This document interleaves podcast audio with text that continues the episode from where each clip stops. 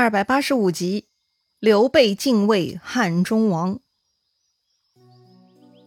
上回咱们说到，曹操杀掉杨修的第二天，为了证明自己不准备撤军，是杨修胡乱猜测，曹操呢违背理智，下令进兵。结果没想到，自己离开大营就被马超偷袭了营寨，而曹操呢在混乱中又被魏延射中了一箭，崩掉了两颗门牙，差点就丢了性命。于是曹操也不再顾惜什么颜面了，下令班师回朝。当时曹操派庞德断后，自己躺在铺着毛毡的车子里，左右呢有虎贲军护卫，就急急忙忙地赶路回去了。前面说过，曹操与蜀军交战在野谷的界口，这会儿要回去呢，还得穿过这个野谷。于是他们在野谷里头呢，一路遭遇蜀军的伏击，把本来士气就非常低落的曹军杀的是胆战心惊啊！原来呀。诸葛亮早料到曹操会离开汉中的，所以提前安排了马超等将领兵分十路骚扰曹军。只要有任何机会，这十个游击队呢就会攻击曹军。这么一来呀，曹军都哭爹喊娘，要崩溃了。最后没辙了，曹操下令日夜兼程，一刻不停向东赶路啊，直到来到了长安京兆地区，才敢回到正常步伐。哎呀，这个场景啊！就像是一群受伤的土匪被人喊打喊杀，一路上是不顾伤口疼痛，也得咬牙奔逃，直到进入自己的山头才能安心啊！赶走了曹军，刘备呢又派刘封、孟达、王平等人去攻取上庸的几个郡。上庸在哪儿呢？上庸啊，在当时呢也属于汉中郡，辖区呢有北乌、安乐、武陵、富阳、威阳五个县，处于汉中郡的东部。在刘备对曹操的门户位置，所以呢非常重要。当时上庸郡郡守名叫申丹，他听说曹操汉中大败，已经逃回去了。申丹嘛也不死撑，直接就向刘封他们投降了。于是上庸五县呢也归刘备了。好了，至此西川、汉中呢全部归刘备了。汉中也被称为东川，加上西川的益州，也就是说当时的两川之地呢都归刘备了。刘备啊。大大犒赏三军，一时间刘备集团是人人高兴，大家欢呼啊。那么地盘有了，下一步该干嘛呢？众将领啊都有意推刘备当皇帝，但他们都不敢直接对刘备说，而是跟诸葛亮说。为啥呢？因为刘备当皇帝好处不仅仅是刘备的，大家也都跟着鸡犬升天的嘛。为自己谋求利益的事情呢，还得说的有艺术一点才行。所以呢，大家找诸葛亮。诸葛亮明白众人的想法，就带着法正等人去见刘备了。诸葛亮啊，直接劝刘备，是时候该继位当皇帝了。理由呢有三条：第一，如今天下无主，已经没有皇帝了，因为曹操专权，把汉献帝给软禁了嘛；第二，主公您仁义之名传天下，而且还有两川之地做资本，就应该顺天应人，当皇帝，成为天下的主人呐；第三。登上皇帝位就可以名正言顺征讨国贼了。基于这样的三条理由，诸葛亮呢，请刘备事不宜迟，赶紧选择吉日登基。啊，这也太仓促了吧！刘备不同意哈。刘备说自己虽然是汉室宗亲，但身份就是臣子而已。当臣子的称帝，那就是篡逆反贼了。这明显违背了刘备的价值观和人设呀。刘备当然是不同意的。诸葛亮当然理解刘备的顾虑，于是呢，诸葛亮又补充了一条很重要的理由，那就是如今天下分崩离析，四处豪杰各霸一方，他们之所以能吸引众人为其舍生忘死，就是因为众人有攀龙附凤、建立功名之心。如果主公您不肯向上发展，那么跟随您的人就要失望了，今后事业发展就艰难喽。诸葛亮呢，这就是在提醒刘备。当皇帝可不是你一个人的事儿，是大家的福祉啊！如果你不思进取，人家就要另投明主了。虽然诸葛亮讲的有道理哈，但刘备呢还是很有顾虑，他实在不敢僭越呀。这个时候，其他众将领也都跟着劝说刘备了，说主公要是推辞，人心就要散了。看刘备低头不语，诸葛亮呢摆摆手，示意众人不要再逼刘备了。诸葛亮呢又另外提议，确实啊。主公生平就是仁义为本，不肯立刻继皇帝位也是可以理解的。这样吧，那就暂时自领汉中王如何？啊，曹操已经是魏王了，刘备成为汉中王也不算过分。说白了，刘备也不太合适超过曹操的规格。汉中王这个称号确实不错哈，从益州牧到汉中王也算是升级了，这样手下众人也应该可以接受的。但是问题又来了，曹操的魏王好歹是皇帝册封的，那刘备的汉中王咋办呢？如果不能得到天子的诏书，那不还是僭越吗？这个时候，旁边的张飞已经听不下去了。异姓之人皆欲为君，何况哥哥乃汉朝宗派？莫说汉中王，就称皇帝有何不可？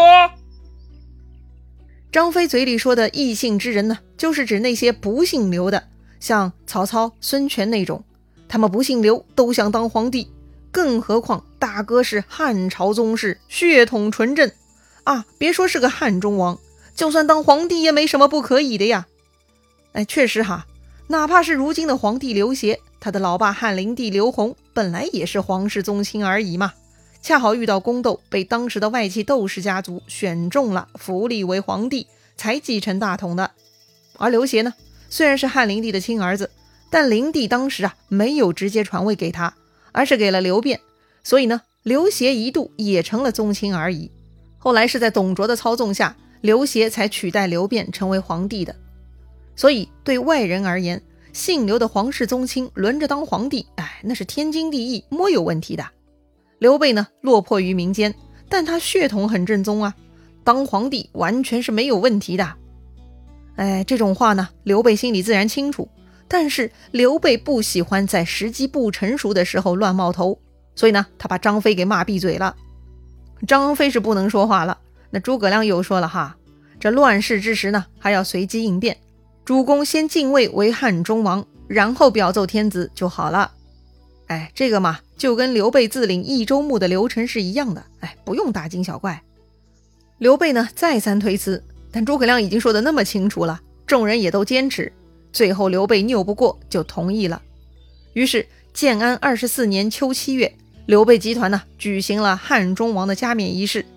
这个仪式啊，选定在绵阳，也就是今天湖北省仙桃市啊。在那个地方，特地新建了一个大型礼坛，方圆九里，分布五方，各设旌旗仪仗。呃，这里说一下五方哈，通常呢，我们说的是东南西北四方，而五方呢，指的是东南西北中哈五个方位。而且呀，周礼中记录着五方圣地，也就是说，这五个方位呢，各有天神，也被称为五帝啊。加冕的当天，群臣依次序排列。啊，由许靖、法正主持仪式。他们请刘备登上礼坛，戴上王冕，拿上应喜绶带，面南而坐，接受文武官员的拜贺。从此呢，就称为汉中王。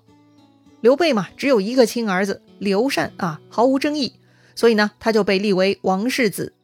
接着封官，封许靖为太傅，法正为尚书令，诸葛亮为军师，总理军国重事。很明显啊。这三位呢，就是最重要的辅佐大臣了。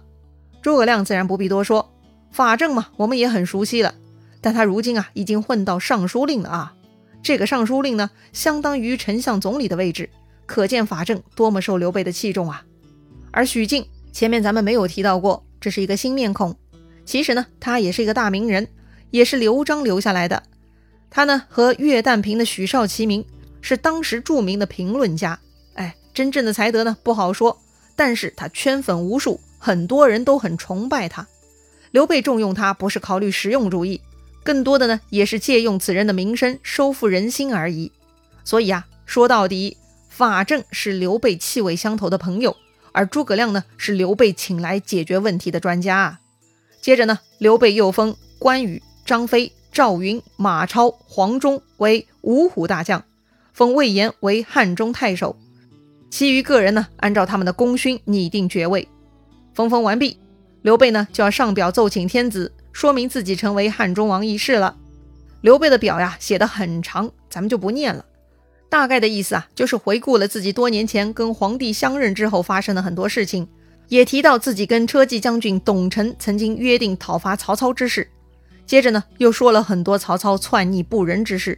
所以啊，为了剿灭曹贼。我刘备不得不做权宜之计，先占领大司马、汉中王之位，以便于效仿古人，更有力地实施讨伐曹操的计划。